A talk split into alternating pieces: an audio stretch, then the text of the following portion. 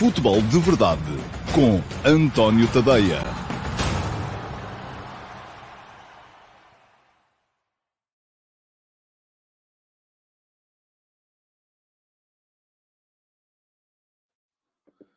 Olá, muito bom dia a todos e sejam muito bem-vindos à edição número 703 do Futebol de Verdade. Hoje é sexta-feira, é dia 3 de dezembro e hoje joga Portugal. Joga já daqui a bocado às 15 horas. Um, e, uh, portanto, já estamos todos assim um bocadinho como que uh, a fazer o aquecimento. Já não falta muito, faltam duas horas e meia para, inicia para se iniciar esse Portugal-Coreia do Sul. Vamos fazer aqui uma antecipação daquilo que pode vir a ser o jogo, uh, por isso mesmo, não já, porque se for já, não me parece, não, não, vou ainda entrar no tema do dia, nesse tema, mas mais à frente uh, podia, podem perfeitamente uh, deixar-me aqui o vosso uh, input relativamente àquilo que acham que Fernando Santos devia fazer hoje. Portugal está apurado, muito dificilmente vai perder sequer o primeiro lugar. Teria que Portugal perder e que o Gana ganhar e ao mesmo tempo o Gana anular os três golos de desvantagem que tem para Portugal neste momento. Não são precisas grandes goleadas, não é nada como aquilo que se previa ontem, em que a, a Alemanha tinha que ganhar por 9 a 2 Uh, para conseguir igualar os golos da, da, da, da, Espanha, tendo a Espanha perdido, como perdeu com o Japão. Hoje, aquilo que é preciso é, imaginem, Portugal uh, perder por 1 a 0 e o Gana ganhar por 2 a 0, ou Portugal perder por 2 a 0 e o Gana ganhar por 1 a 0. Não é preciso muito mais do que isso, mas enfim, dos nove resultados possíveis, eh, das nove conjugações de resultados possíveis nos dois jogos de hoje, o Portugal, Coreia do Sul e o Uruguai, Gana, só uma é que coloca Portugal na segunda posição, que é a vitória da Coreia do Sul sobre Portugal e a vitória do Gana sobre o Uruguai. De resto, todas, todas as outras oito conjugações de resultados uh, deixam Portugal em primeiro lugar e deixam, uh, enfim, vamos ver quem é que vai ficar em segundo lugar. As outras três equipas têm possibilidades, mas pronto, já vamos mais à frente uh, falar um bocado desse jogo de Portugal. Vamos também falar daquilo que foi o dia de ontem. O dia de ontem foi emocionante com uh, uh, o Japão a conseguir levar a melhor sobre a Alemanha uh, e a apurar-se. Portanto, este foi um grupo que andou ali às voltas. Também já lá vamos, mais daqui a bocadinho. Para já, deixem-me olhar para os vossos comentários. diz aqui o Amadou de Jaló. Ontem aconteceu o que ninguém esperava. Japão e Marrocos a ganhar os seus grupos. Acha que isso pode ser um pronúncio do que aí vem? Acho que não, Amadou. Acho que um, há cada vez mais uh, seleções niveladas, de facto, mas uh, creio que uh, isto são coisas que acontecem com alguma regularidade, não é? Se formos a ver, aliás, eu hoje de manhã, ainda antes de ter decidido não fazer a entrelinhas de hoje, portanto, quem está a estranhar o facto de não ter recebido a entrelinhas no e-mail, a minha newsletter matinal, com a revista de imprensa internacional e com o aconselhamento de links uh, para poderem ler textos interessantes sobre o Campeonato do Mundo. A questão, uh, eu antes de decidir não fazer, decidi depois não fazer, porque tinha aqui contas para eh, para resolver uh, contas da viagem ao, ao Qatar, uh, não emitia faturas do Substack desde que começou o Campeonato do Mundo, estava tudo muito atrasado e eu punha isto em dia hoje, ou então depois, quando desse por mim, ia estar completamente soterrado debaixo de papéis, de faturas, de comissões de levantamento, de imposto de selo, de tudo e mais alguma coisa, Comissão de Levantamento Internacional, aquelas coisas todas que acontecem, enfim, é uh, uh, o fim do mundo e, portanto, uh, acabei por decidir que tinha que pôr as contas em dia e por isso mesmo não fiz a entrelinhas. E mesmo assim consegui atrasar-me para chegar aqui. Mas antes de decidir que não ia fazer, fiz o que faço sempre, que é preparar o pequeno almoço ou ouvir um podcast, e estava a ouvir um podcast alemão, e os alemães estavam, de certa forma, a dizer que que o futebol alemão vive a maior crise da história, eh, porque eh, por dois eh, campeonatos do mundo consecutivos não se conseguem apurar sequer para a fase a eliminar. Mas antes disso já tinha acontecido, aliás, basta percebermos o que é que vem acontecendo desde 1998 com o campeão do mundo. Este, desde 98, só dois campeões do mundo é que conseguiram passar a fase de grupos. Foi o Brasil em 2006 eh, depois de ter sido campeão em 2002, e foi agora eh, a França em 2022, depois de ter sido campeão em 2018. Portanto, o que eu acho que aí vem, ou melhor, não vem, já cá está, é um equilíbrio cada vez maior entre as melhores seleções do mundo. Quer dizer, há sempre uma ou duas ou três ou quatro que aparecem nos campeonatos uh, e que mais valia de facto não terem vindo, mas regra geral, aquilo que eu escrevi ontem nas conversas de bancada e uh, vou aproveitar, já não sei se foi ontem, se foi anteontem, os meus dias sucedem-se uma cadência, mas escrevi nas conversas de bancada e vou aproveitar para deixar aqui o link para a edição de ontem das conversas de bancada, que podem ler sobre aquilo que foi o dia de ontem uh, do Campeonato do Mundo, uh, mas aquilo que escrevi, ou foi ontem, ou foi há uns dias, é que neste momento um, o que vale é o momento, de facto, no futebol, porque qualquer daquelas 10 equipas de topo do futebol mundial pode ganhar a qualquer uma das outras 10, estando num bom momento, mas estando num mau momento também pode perder com qualquer uma das outras uh, 22 que estão no Campeonato do Mundo. E isso uh, faz com que, de certa forma, uh, possam uh, surgir estas, estas surpresas. Pergunta-me o Bruno Almeida qual foi a equipa que mais surpreendeu até agora no Campeonato do Mundo. Uh, se eu não acho, acho que sim, acho que estão 5, 6 equipas muito niveladas, conforme diz o, o Bruno. A equipa que mais me surpreendeu uh, no campeonato do mundo. Uh, eu não acho que tenha havido assim grandes. Houve resultados surpreendentes. mas provavelmente eu não estava à espera de todo que a Austrália conseguisse passar o seu, o seu grupo. não estava à espera que Marrocos conseguisse ganhar o seu grupo, embora admitisse que pudesse passar. Um, e a esse respeito, aquilo que vos recomendo é que vão ver as lives do Mundial Vai ao Bar, o programa que eu tenho aqui no meu canal de YouTube. Há uma lista de reprodução criada para isso. E se forem ver essas lives do Mundial Vai ao Bar, uh, onde eu tive sempre convidados relacionados com as mais uh, com as seleções que estão a participar nesta fase final do Campeonato do Mundo, e todos eles achavam que a seleção que vinham representar uh, uh, podia perfeitamente qualificar-se. Não houve ninguém que chegasse lá e dissesse que não tinha hipótese. Portanto, um, não acho que tenha, tenha havido assim enormíssimas surpresas. Um, acho que uh, o apuramento da Austrália, para mim, é a maior surpresa. Uh, sobretudo porque a Dinamarca, enfim, era uma equipa que vinha num bom momento antes do Campeonato do Mundo. Uh, de resto, há surpresas negativas, a eliminação não só da Dinamarca, mas também da Bélgica, também da Alemanha, e isso parece-me que foram situações surpreendentes, mas pela negativa. Pergunta ao Crucio Afonso: podemos afirmar que existe um declínio do futebol europeu em relação ao resto do mundo com a saída da Alemanha e da Bélgica? Não, não creio, mas já vou falar mais sobre isso. Uh, e diz-me aqui o João Moreno: será que a Espanha ontem não quis dar mais uh, porque sabia que era menos um tubarão, a Alemanha, e também iriam ficar de um lado menos mal dos oitavos e eventualmente nos quartos de final? Ó oh, João, eu acho que não. Embora eu, eu eh, antes de vocês virem cá dizer-me que eu ontem caí na, no concurso de prognósticos, e já lá vamos, já vou fazer o ponto da situação no concurso de prognósticos, ontem caí para aí 10 lugares, porque de facto ontem o dia foi mau para toda a gente, mas terá sido pior para uns do que para outros. Os resultados foram, de certa forma, surpreendentes.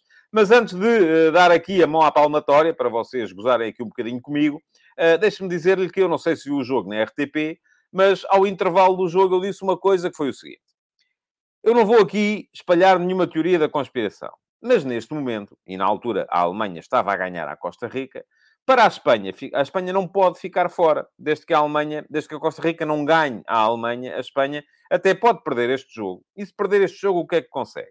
Consegue que a Alemanha seja eliminada, consegue fugir à Croácia e jogar com Marrocos, e vamos ver se isso é uma coisa boa ou má, e consegue fugir do lado do quadro uh, que tem uh, a Argentina e que eventualmente vai ter o Brasil.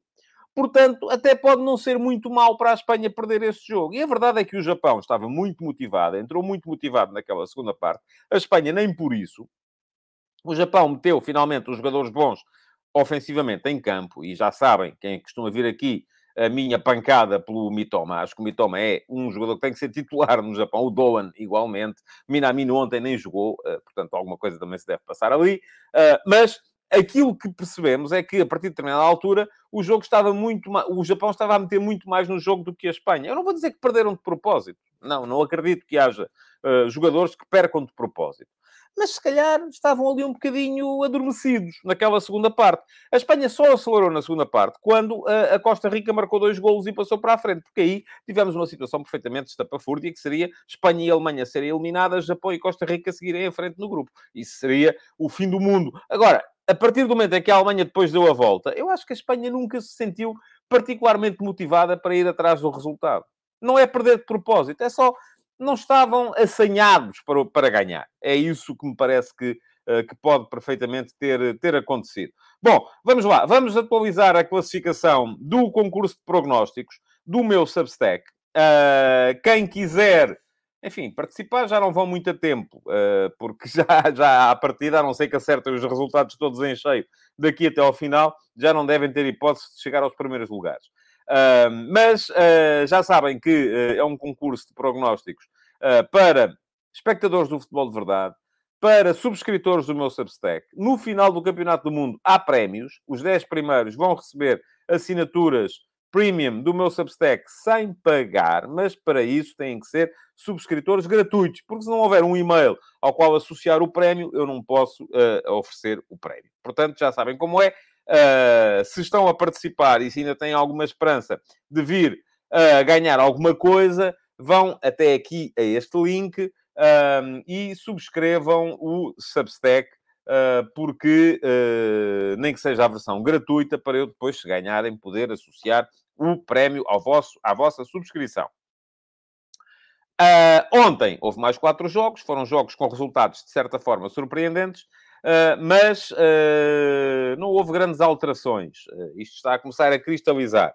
E então, em primeiro lugar, está ainda o Pedro Tiago Mendes, que já estava ontem, tem 51 pontos, já leva 3 pontos de avanço do José Queiroz, que tem 48. O terceiro é o Vasco Duarte, com 46,5. E depois, em quarto lugar, com 46 pontos, o Vítor Costa, o Pedro Cruz e o Fábio Quinta. Eu ontem caí dos 50 primeiros, salvo erro em 50 primeiro, e estou a 10 pontos do Pedro Tiago Mendes. Portanto, acho que muito dificilmente lá chego, mas ainda espero conseguir chegar às competições europeias. Uh, espero que isto daqui até final me permita ainda assim alguma recuperação.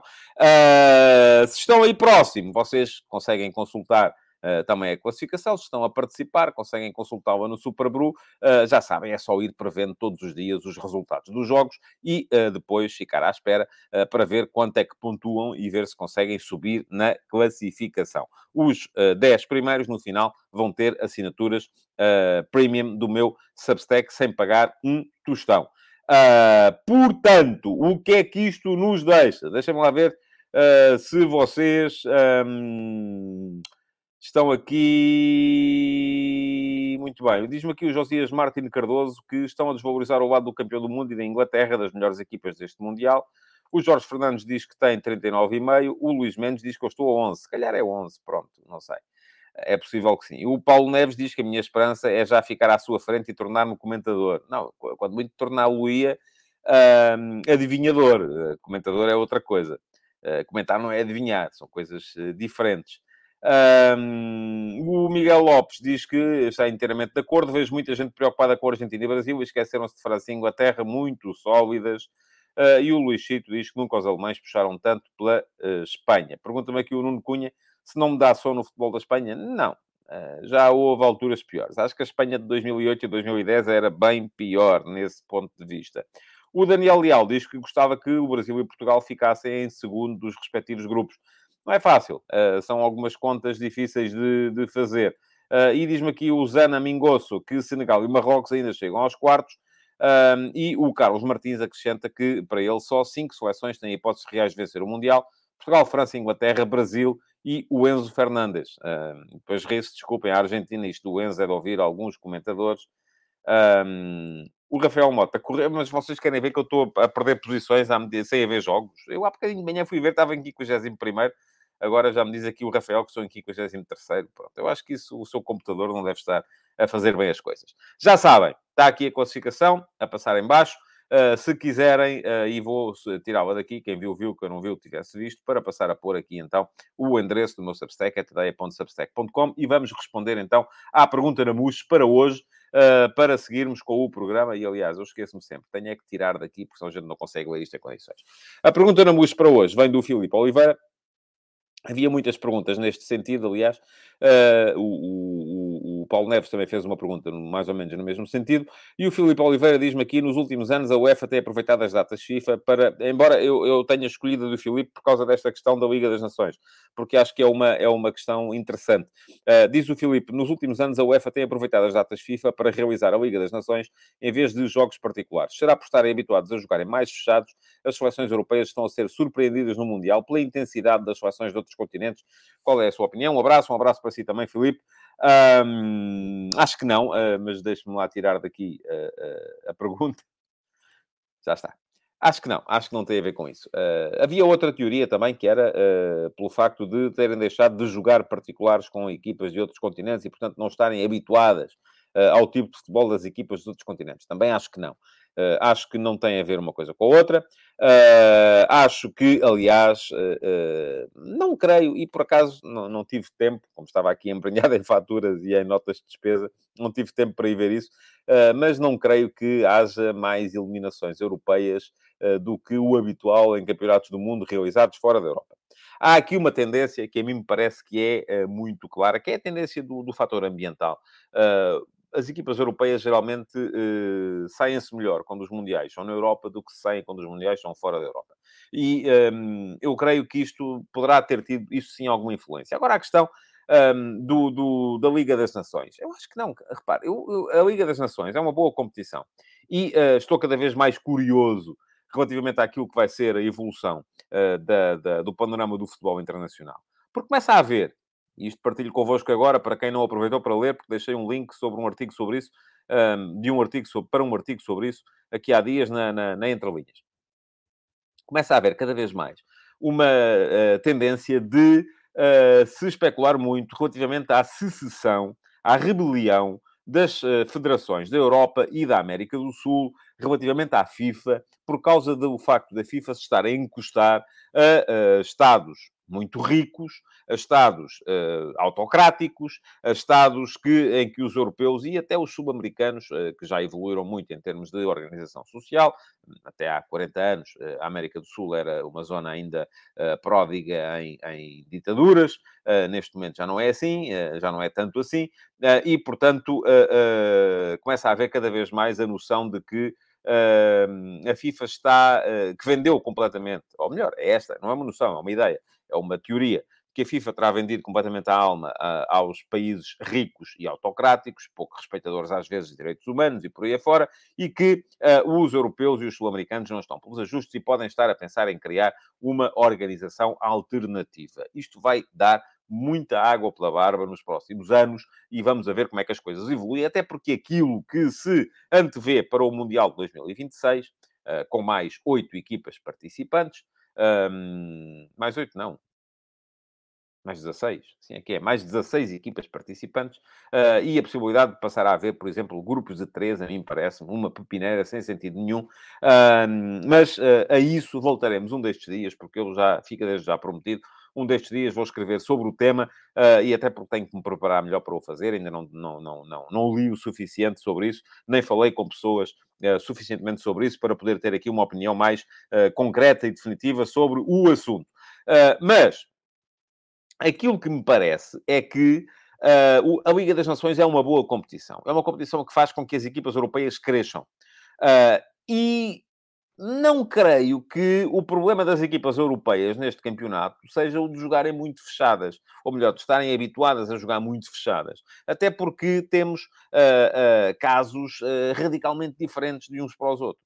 A Dinamarca, sim, foi o caso de uma equipa que me parece que desiludiu por isso, por estar a jogar muito fechada, muito uh, obcecada com o rigor. A Bélgica já não. Já me parece que é uma equipa que desiludiu porque está velha, e ainda isso se viu nos jogos de, de, de ontem, e era preciso renovar. O Doku entrou e o jogo mudou, mas o Doku ainda não tinha jogado neste, neste campeonato.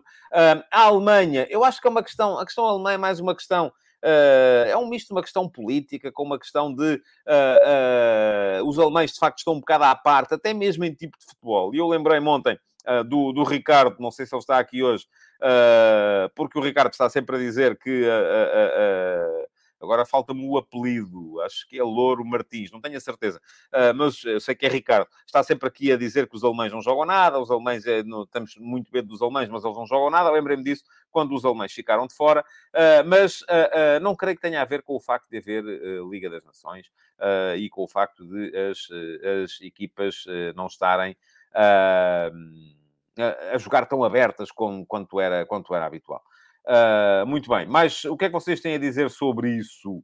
Uh, o Daniel Leal diz assim: evitavam, isto deve ter a ver com o que vinha para trás. Mateus Bastos, estes cenários de emoção até ao fim são originados por o desempate por diferença de golos em vez de confronto direto? Sim, creio que sim, e sou a favor.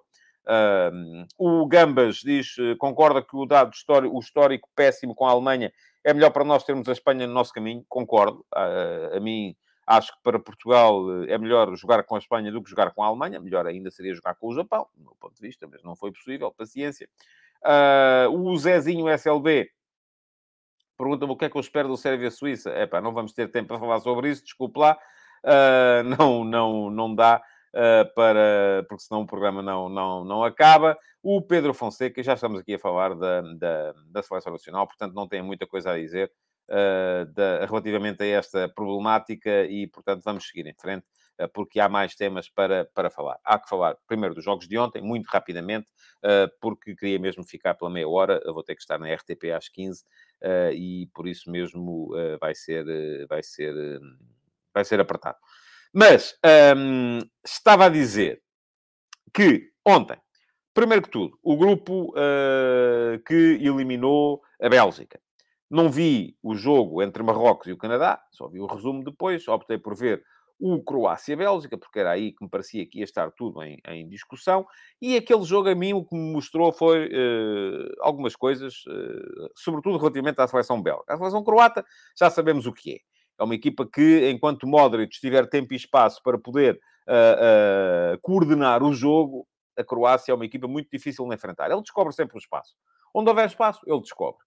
Uh, se for preciso variar a flanca, ele varia. Se for preciso aprofundar, ele aprofunda. Se for preciso baixar, ele baixa. Enfim, onde houver espaço, o Modric uh, resolve. É um jogador um, ehm, com uma cabeça uh, do, do, do, das melhores que há neste campeonato. E a Bélgica pareceu-me no início do jogo até um bocado perdida, mas a partir do, do momento em que foi mudando algumas coisas, foi melhorando.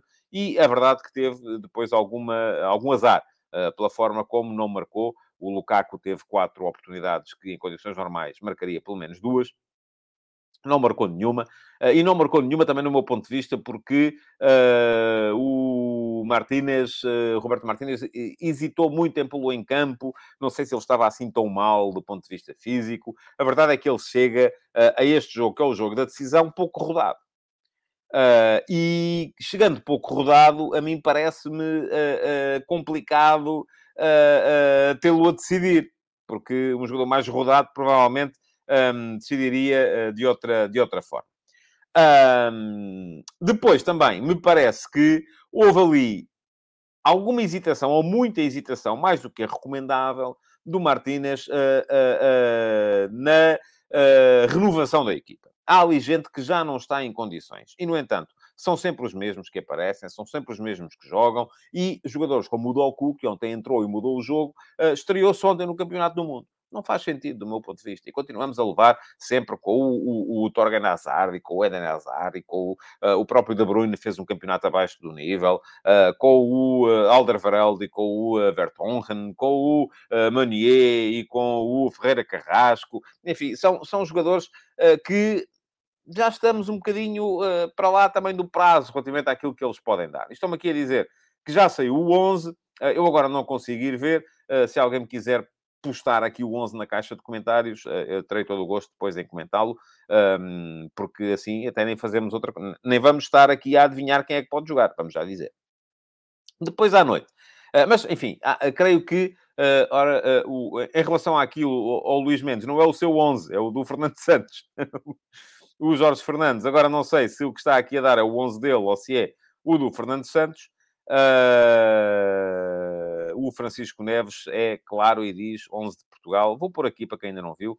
Diogo Costa, Dalô, Pepe, António Silva e Cancelo, Mateus Nunes, Ruben Neves, Vitinha, João Mário, Ronaldo e Ricardo Horta. Foi o 11 que uh, a RTP avançou ontem à noite, curiosamente. Um, não estou muito de acordo, mas uh, de qualquer maneira já, já vamos falar sobre isso mais, mais daqui a bocado. Então lá vamos. Antes temos que passar aqui pelo. pelo Deixem-me só confirmar, porque estão aqui a dizer, e de facto, que ainda é cedo para o 11, e de facto é verdade. o 11 costuma sair uma hora antes do jogo. se desta vez saiu duas, de facto é estranho. Mas deixem-me só uh, ver se, e se, se houver aqui no Twitter das seleções de Portugal, uh, já, já estará com certeza uh, publicado. Não, ainda não está no Twitter das seleções de Portugal. Portanto, eu creio que isso que estão aí a ver deve ser com certeza uma uma. Deve ser com certeza uma, uma, uma adivinhação. Mas eu acredito que possa ser esse, porque era esse que a RTP estava a dar ontem e uh, geralmente a RTP não falha nessas, nessas coisas. Deixa-me só chamar a atenção para este superchat da, da Daniela Teixeira, que diz que é para comemorar a passagem de duas seleções africanas, a torcer pelo Gana, a par com Portugal, e Camarões. Vamos a ver. Para os Camarões acho que está um bocado mais difícil.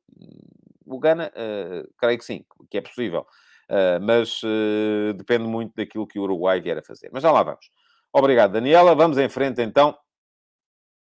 O Josias Martins Cardoso uh, diz-me que então a Bélgica devia ir para o Campeonato do Mundo com o Sub-21. Não, não é isso que eu estou a dizer. Não creio que seja essa a ideia. Agora, é preciso, de facto, ir fazendo, ir fazendo alguma, alguma renovação não é aquela renovação radical que alguns de vocês gostam e querem.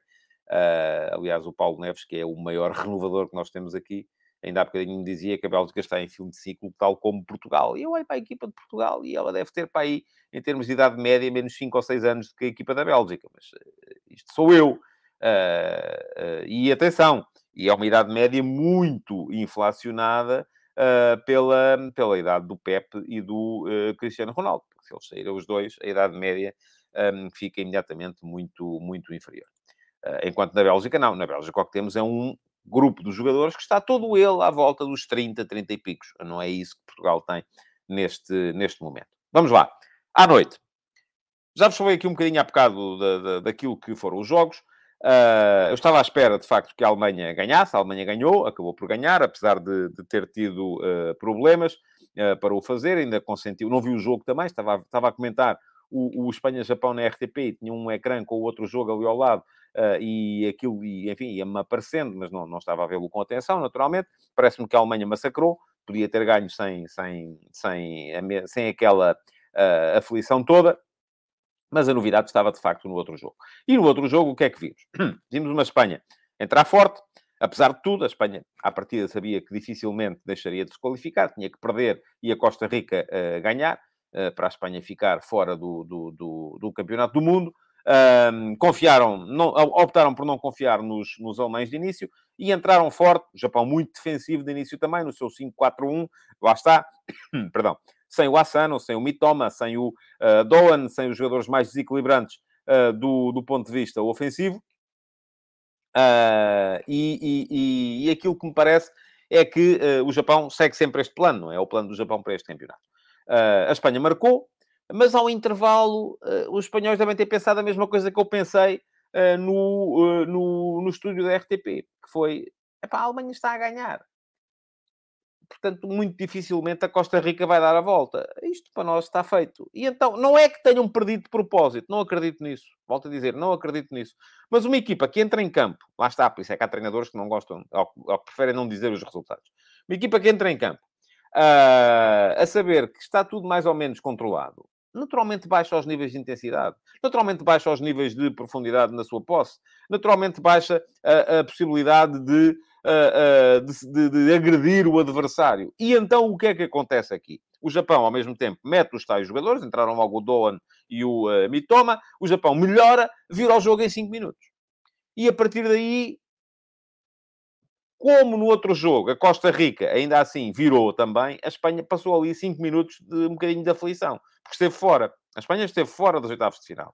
Mas a partir do momento em que a Alemanha volta a empatar e depois a passar para a frente, os espanhóis voltaram à sua posse mais estéril, sem estarem muito preocupados. E o jogo acabou um bocadinho num pacto de não agressão, uh, que não, uh, enfim, não prejudicava nenhuma das duas equipas. O Japão fez a festa do apuramento, a Espanha ainda assim já, já contava ser apurada, mas acabou por ir parar ou evitar a Croácia, o que pode ser visto como uma coisa boa. Uh, mas uh, uh, aquilo que aconteceu foi que a Alemanha acaba por ficar fora. Eu tenho pena, porque há ali jogadores, a começar pelo Musiala, que eu acho que faziam falta a este, a este campeonato, mas, enfim, a Alemanha perdeu a possibilidade de continuar quando perdeu com o Japão. O Japão depois parecia ter voltado a entregar os pontos quando perdeu com a Costa Rica, mas conseguiu ontem dar, dar sequência àquilo que foi essa primeira, primeira vitória. Ontem voltou a mostrar-se bem e a ganhar. Uh, e já sei, vocês querem, com certeza, há, há bocadinho alguém me perguntava aqui uh, que, uh, que o, o, o, que é que eu acho, o que é que eu achava do segundo gol do Japão. E isto, eu recomendo-vos que vejam, ainda há bocado estava a ver no, no, no, no, Instagram da Sky Sports, que há, há já ensaios com, de perspectiva muito interessantes para vocês perceberem aquilo que eu vos vou dizer a seguir. Dependendo do ângulo por onde se está a tirar a imagem, naquele primeiro ângulo que se vê, a bola aparece claramente fora. Mas basta que o ângulo seja diferente para a bola já aparecer dentro. E atenção, eu ontem disse, a minha primeira reação na RTP no direto foi está fora, e a minha segunda reação, quando vejo a imagem do outro lado, é alto lá. Porque se calhar não está. Porque aquilo que conta não é a base da bola, não é a parte da bola que assenta no chão. É toda a circunferência, é todo o perímetro da bola. E assim sendo, se contarmos a parte que estava mais dentro, pode, basta estar um milímetro em contacto com a linha para já ser considerado dentro. Um, diz aqui o João Moreno, vi uma imagem de cima e parece uns milímetros dentro. Lá está. Uh, é isso que diz aqui também o Luís Chito.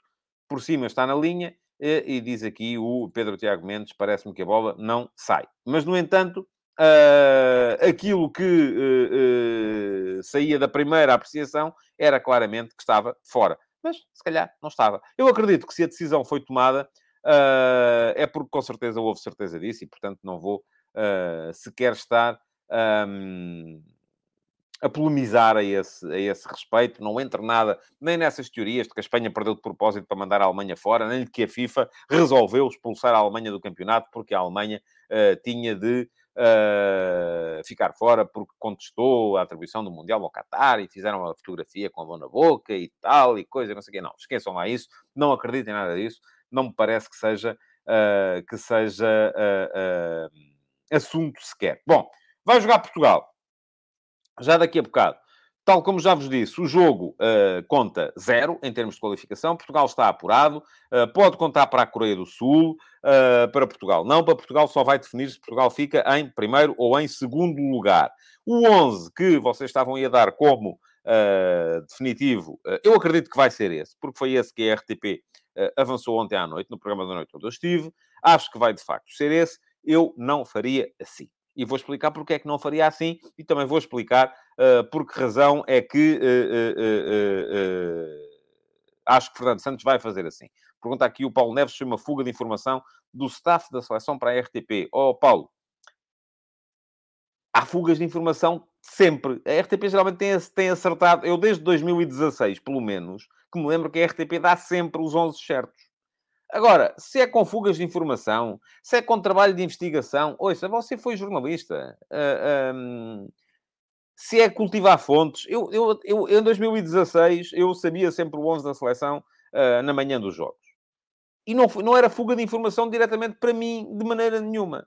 Simplesmente os jogadores falam com as famílias, as famílias falam com os amigos, os amigos falam e pronto, e geram-se aí. É preciso haver, você já está aí a ver um problema, porque a, a, a, o staff veio e tal e coisa, vieram escondidos com uma gabardina e tal, óculos escuros, um boné para ninguém os ver, e foram lá dizer: é pá, vai jogar este e aquele. Não, não é nada disso. Estas coisas sabem-se. Agora, o trabalho do jornalista é ir à procura. E às vezes consegue-se, às vezes não se consegue. Pronto, é isso que acontece. Uh, bom, o que é que eu acho que vai, uh, que vai... O próprio Fernando Santos ontem explicou uh, como é que vai fazer o 11. E chamou a atenção para dois uh, aspectos. Pergunta-me aqui o João Costa, normalmente, quando é que o selecionador informa aos jogadores? Creio que informará na manhã do jogo, mas eles sabem, até por, por aquilo que tiveram a treinar, não é? Aquelas partes dos treinos que nós não vemos, que ninguém vê, a não ser eles. O, uh, desculpem, isto não era para meter aqui. Bom, uh, o que é que eu ia uh, a dizer? O Fernando Santos explicou quais são as razões que o vão levar a fazer o 11. gestão de cartões amarelos, por um lado, essa é evidente, e por outro lado, gestão da condição física. Eu já vos expliquei aqui no outro dia que não sou nada favorável à ideia de chegar e trocar a equipa toda neste tipo de jogos. Atenção, o Fernando Santos já o fez. E fez-o que me lembro, pelo menos, em duas situações. Fê-lo no Flóculo Porto, num jogo da Taça de Portugal, em casa com o Torriense, em que, como o adversário era da segunda B, mudou a equipa toda e perdeu. Fê-lo depois com o Sporting, num jogo em casa contra o Vitória Futebol Clube, que na altura estava na segunda divisão, mudou a equipa toda e perdeu. Eu não sou favorável e creio que o Fernando Santos hoje em dia também já não é. Porque, lá está, aprendeu às suas próprias custas e é assim que nós aprendemos, é cometer erros. Isto são erros que ele terá cometido, ou que cometeu, um deles em 99, se não me engano, e o outro em 2003. Portanto, já lá vai muito tempo. Agora, não sou favorável a isso. E já expliquei porquê. Primeiro, porque até pode dar certo. Deu certo, por exemplo, com Portugal no Euro 2000. O Humberto Coelho mudou novos jogadores em 11. Ganhou. E os suplentes ganharam moral e passaram a sentir-se também importantes, e isso fez com que eles pudessem aumentar o rendimento caso viessem a ser necessários, mas também pode acontecer aquilo que aconteceu à França, ainda agora, em que mudou novos jogadores o Deschamps e perdeu com a Tunísia, e os suplentes neste momento acham que são os piores jogadores do mundo, e isso em termos de uh, moral e de capacidade para uh, uh, ajudar, vai prejudicá-los. E neste momento está toda a gente a achar que o, o, que o que o, o, os, os suplentes da França não prestam, e eles são bons. Simplesmente é muito difícil entrar uma equipa nova sem rotinas de conjunto, sem rotinas coletivas. Uh, os jogadores serão piores, mas além disso, sobretudo, faltam-lhes as rotinas coletivas. Portanto, não sou favorável a uma mudança uh, total, a uma mudança sequer próxima da total. Quem é que Portugal uh, pode ou deve alterar? E agora vamos pensar aqui. Quem é que tem cartões amarelos? Tem cartões amarelos neste momento o Bruno Fernandes, e por isso eu acho que o Bruno Fernandes não vai jogar hoje. Já vamos, eu até vou tomar nota, para não, para, não, para não me enganar com ninguém. Portanto, Bruno Fernandes tem cartão amarelo, acho que não, não vai jogar hoje. O Rubem Neves tem cartão amarelo também, portanto, uh, o, o, desculpem, queria dizer, o Rubem Dias tem cartão amarelo e por isso também acho que não vai jogar hoje. E deixem-me só ir aqui buscar, eu tenho que isto precisa do Face ID, desculpem lá já está. Tenho que ir aqui buscar, para não me enganar. Não me quero estar aqui a enganar com, com, os, com os, os jogadores que têm cartão amarelo. Não era nada simpático um, dizer as coisas de forma uh, errada. Uh, mas, ora bem, vamos lá ver. Cá está. Uh, Coreia do Sul, Portugal. Portugal, ora muito bem. Quem é que tem cartões amarelos? Rubem Neves. tem cartão amarelo. João Félix tem cartão amarelo. E, portanto, João Félix acho que não vai jogar hoje. Rubem Dias tem cartão amarelo. Acho que não vai jogar hoje. Uh, e, além disso, uh, creio que há, uh, do primeiro jogo, vieram os cartões amarelos. O Danilo, esse não vai jogar hoje de certeza, porque está magoado, e o Bruno Fernandes. Portanto, temos quatro, temos cinco jogadores com cartão amarelo. Se virem outro cartão amarelo, não jogam no, no, no jogo dos oitavos de final. Destes cinco, o Danilo é uma, é uma carta fora do baralho porque está magoado. Portanto, já está fora. Os outros quatro, eu acho que o Rubem Neves vai jogar e faz sentido que jogue. E a perspectiva que eu tenho para isto é a seguinte. Lá está. Eu acho que Portugal fica mais bem servido com o William a 6. E, portanto, eu acho que no jogo dos oitavos de final deve jogar o William a 6. E, portanto, mais vale o Rubem Neves limpar já, para depois, nos quartos de final, um, quiser, se quisermos, podermos ter os dois. E, sobretudo, uh, uh, o, o William não ver amarelo e não ficar em risco. Portanto, creio que vai jogar Rubem Neves. Os outros três, Bruno Fernandes, Rubem Dias e João Félix, creio que não vão jogar. E, portanto, já estamos aqui a ver. Se não joga o Rubem Dias, vai jogar o António Silva, não há mais centrais. E esta é a razão pela qual eu acho que nos, uh, uh, no meio-campo dá para gerir, porque há muitos jogadores para aquela posição, ainda há palhinha também. Uh, no, na defesa central, só temos três centrais neste momento, que é o Pepe, é o Rubem Dias e é o António Silva. Portanto, acho que não joga Rubem Dias, joga António Silva. Acho que não joga João Félix e acho que não joga Bruno Fernandes. Estes três estão fora, do meu ponto de vista. Quem é que pode jogar? Bom, uh, aqui, e vão ser só estas as alterações, tenho mais dúvidas, porque aqui entra um fator que nós não conhecemos, que é a condição física em que os jogadores estão neste momento. Eu não tenho acesso aos dados dos coletes com o GPS e aqueles, a, a, a recuperação, não, não tenho, não sei, e vocês também não. Portanto, estarmos aqui a adivinhar é um bocadinho uh, deitarmos a adivinhar mesmo, não é mais do que isso. Vamos então posição por posição. Baliza. Deve jogar o Rui Patrício? Admitia que sim. Se este jogo fosse a seguir ao jogo com o Uruguai, uh, perdão, ao jogo com o Gana, em que o Diogo Costa cometeu um erro, eu diria, diria já não. Se, de repente, este jogo uh, fosse um jogo, uh, ou como é, a seguir ao jogo com o, com o uh, Uruguai, em que o Diogo Costa esteve muito bem, até admito que sim, que possa jogar o Rui Patrício. Mas acho que o Fernando Santos não vai trocar. E acho que vai jogar o Diogo Costa, porque ele geralmente não troca guarda-redes em jogos a doer. Depois, defesa. Já vimos aqui, só temos três centrais. Portanto, como só temos três centrais, e se queremos poupar o Rubem Dias, tem que jogar os outros dois. Pepe e António Silva. Creio que vai ser essa a dupla. Há aqui uma questão. E o Pepe estará em condições? Vamos a ver. Se o Pepe não estiver em condições, se calhar tem que jogar o Rubem Dias, apesar de ter amarelo. E quando digo em condições, o Pepe fez um grande jogo contra o Uruguai. Mas uh, uh, uma coisa é fazer um grande jogo, outra coisa é fazer um grande jogo, depois outro jogo e depois a seguir outro jogo. Porque vai haver muito pouco tempo de recuperação entre este jogo e o jogo dos oitavos de final. Uh, portanto, eu diria, se o Pepe estiver bem fisicamente, Pepe e António Silva. Se não estiver, Rubem Dias e António Silva. Portanto, mas eu diria Pepe e António Silva. Laterais. Não há ninguém amarelado, mas há a questão física do Rafael Guerreiro. O Rafael Guerreiro é uh, um jogador que, embora no Borussia Dortmund faça jogos de 3 em 3 e de 4 em 4 dias, na seleção raramente isso acontece. Portanto, já não temos também o Nuno Mendes, que não vai jogar mais nesse Mundial, magoado, uh, e, portanto, só restam-nos para ali três laterais. Nós temos, Portugal tem neste momento três laterais. Tem o João Cancelo, tem o Rafael Guerreiro e tem o Diogo Dalot. Já se percebe que, se queremos poupar o Rafael Guerreiro, tem que jogar os outros dois. Diogo Dalot e João Cancelo. Já vos disse que, tendo em conta que a questão, uh, diz-me aqui o Tiago Caetano, que era o Nuno Santos. Pô, e não ia o Nuno Mendes, não é? Eh, ficava o Nuno Mendes em casa para ir o Nuno Santos. Uh, já vos disse aqui que o, o, acho que pode jogar o Ruben Neves, uh, pela razão que já vos expliquei. Uh, se vir um amarelo agora, limpa e, joga, e não joga nos oitavos, mas fica disponível para os quartos e ao mesmo tempo garantimos que o William uh, não entra amarelado para o jogo dos oitavos. Portanto, eu diria que joga Rubem Neves. Já vos disse, não creio que vá jogar o Bruno Fernandes, e não jogando o Bruno Fernandes, eu acho que há aqui dois candidatos, do meu ponto de vista, a jogar, e eu acho que vão jogar ambos, porque eu creio que o Fernando Santos vai acabar por poupar também o, o Bernardo sendo que provavelmente o William também não joga. O que quer dizer que, à frente do Rubem Neves, provavelmente vamos mudar os três médios. Eu não mudaria tanto. Portanto, quando vocês estão aí a dizer, ah, tal, uh, o, o, o, o, Fernando Santos é muito conservador, eu sou mais. Eu aqui não mudaria tanto. Manteria para a equipa poder uh, continuar uh, dentro da sua identidade, manteria o Bernardo Silva. Mas não sei como é que ele está. Portanto, eu, eu jogaria com Rubem Neves, Mateus Nunes, Vitinha e Bernardo Silva. Mas admito perfeitamente que, em vez do Bernardo Silva, o Fernando Santos acabe por fazer jogar o João Mário. Uh, porque acho que é isso que vai acontecer. Agora, eu lá está, não mudaria tanto. E na frente? Bom, na frente.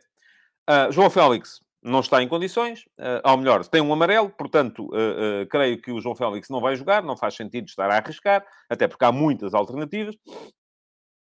E, por isso mesmo, quem é que joga? Eu acho que depende muito daquilo que for a gestão da condição física do Cristiano Ronaldo e da condição mental do Cristiano Ronaldo. Porque uma coisa é o Cristiano não está em condições de jogar, ou o Cristiano precisa de jogar. como é que vai ser? Não sabemos. Eu não sei. Vocês não sabem. Eles é que sabem. Eles é que têm, lá está, eles é que têm os dados da telemetria, dos coletes. Eu não sei. Se o Cristiano jogar, eu acho que Portugal precisa de um segundo avançado um bocadinho mais uh, uh, virado para a uh, contemporização, um jogador mais de apoio, um jogador mais que apareça mais entre linhas. E aí faz sentido jogar o Ricardo Horta. Se o Cristiano não jogar, e eu acho que faria sentido jogar aqui o André Silva e não o Gonçalo Ramos. Porque o Gonçalo Ramos foi útil num determinado ponto de vista, quando eram jogos em que era preciso pressionar na frente, mas eu acho que de início uh, o, o, André Silva também precisa de jogo, precisa de, de, de, ter minutos para não achar que foi só passear ao Qatar. Se jogar o André Silva, ponta de lança mais diária, ponta de lança mais estático, ponta de lança mais de apoio, ponta de lança mais de apoios frontais, mais jogado de costas para a baliza, acho que faz todo o sentido jogar um segundo avançado mais vertical. E nesse caso, Rafael Leão. Lá está. Acho que aqui o segredo é complementaridade, eu falo-vos disso muitas vezes, e acho que Portugal tanto pode entrar com André Silva e Leão, como pode entrar com Cristiano e Ricardo Horta. Se fosse eu a escolher, se fosse eu a escolher, acharia que uh, se podia entrar com André Silva e Ricardo Horta. Uh, e Rafael Leão, perdão. André Silva e Rafael Leão. Mas não sou eu a escolher, e mais, não sei qual é a condição do Cristiano. E vamos imaginar que o Cristiano precisa mesmo de jogar para ganhar ritmo, porque está, pouco, está pouco jogado, como estava ontem o Lukaku, por exemplo. Então aí faz sentido que jogue o Cristiano e o Ricardo Horta. Bom, uh... vamos lá ver. Uh... Diz-me aqui o Josias Martins Cardoso se eu sou mais conservador, Palhinha, William e Ruben Neves todos ao mesmo tempo. Não, você está a falar de outra coisa, Josias. Para já eu não defendi Palhinha, William e Ruben Neves. Para mim jogavam Ruben Neves, Mateus, Vitinho e Bernardo. Era este o meu meio campo para hoje. Uh, e uma coisa é ser conservador, outra coisa é ser defensivo. Isto que você está aí a dizer é ser defensivo. É ser redundante no aspecto defensivo, não é ser conservador. Conservador é uma pessoa que muda pouco. Defensivo é uma pessoa que mete muita gente para defender. Pronto, é diferente. Não é a mesma coisa. Esta ideia de chamarmos conservadores a quem defende é uma ideia que eu não uh, subscrevo de todo. Vamos lá. Uh, o jogo é já às 15. Uh, este não passa na RTP, eu logo vou estar a comentar o Brasil Camarões mais ao final do dia, na RTP1, e vou estar também depois no, nas noites do Mundial, na RTP3, nomeadamente a desmontar taticamente a exibição da equipa de Portugal. Por isso é que tem equipa lá mais cedo. Gostei muito de vos ter aqui. Não se esqueçam de seguir o meu canal. Vou deixar aqui o link também para poderem fazê-lo. Uh, e um, subscrevam, uh, sigam o canal e ao mesmo tempo ativem as notificações. É só clicar em cima do sino uh, para poderem ser avisados sempre que eu entre em direto. Deixem o like na emissão de hoje. Voltem a... amanhã, não, que amanhã não há. Amanhã é sábado e amanhã vou para o Qatar outra vez. portanto, voltem na segunda-feira, espero eu, conseguir fazer futebol de verdade na segunda-feira. Também depende um bocadinho daquilo que for a minha vida por lá. Muito obrigado, bom fim de semana e já sabem como é cá estaremos, cá nos vemos uh, um, mais uh, um destes dias. Ora, tenho é que tirar daqui este comentário do Josias para depois então dar aqui o final do programa. Muito obrigado, bom fim de semana. Futebol de Verdade, em direto de segunda a sexta-feira, às 12h30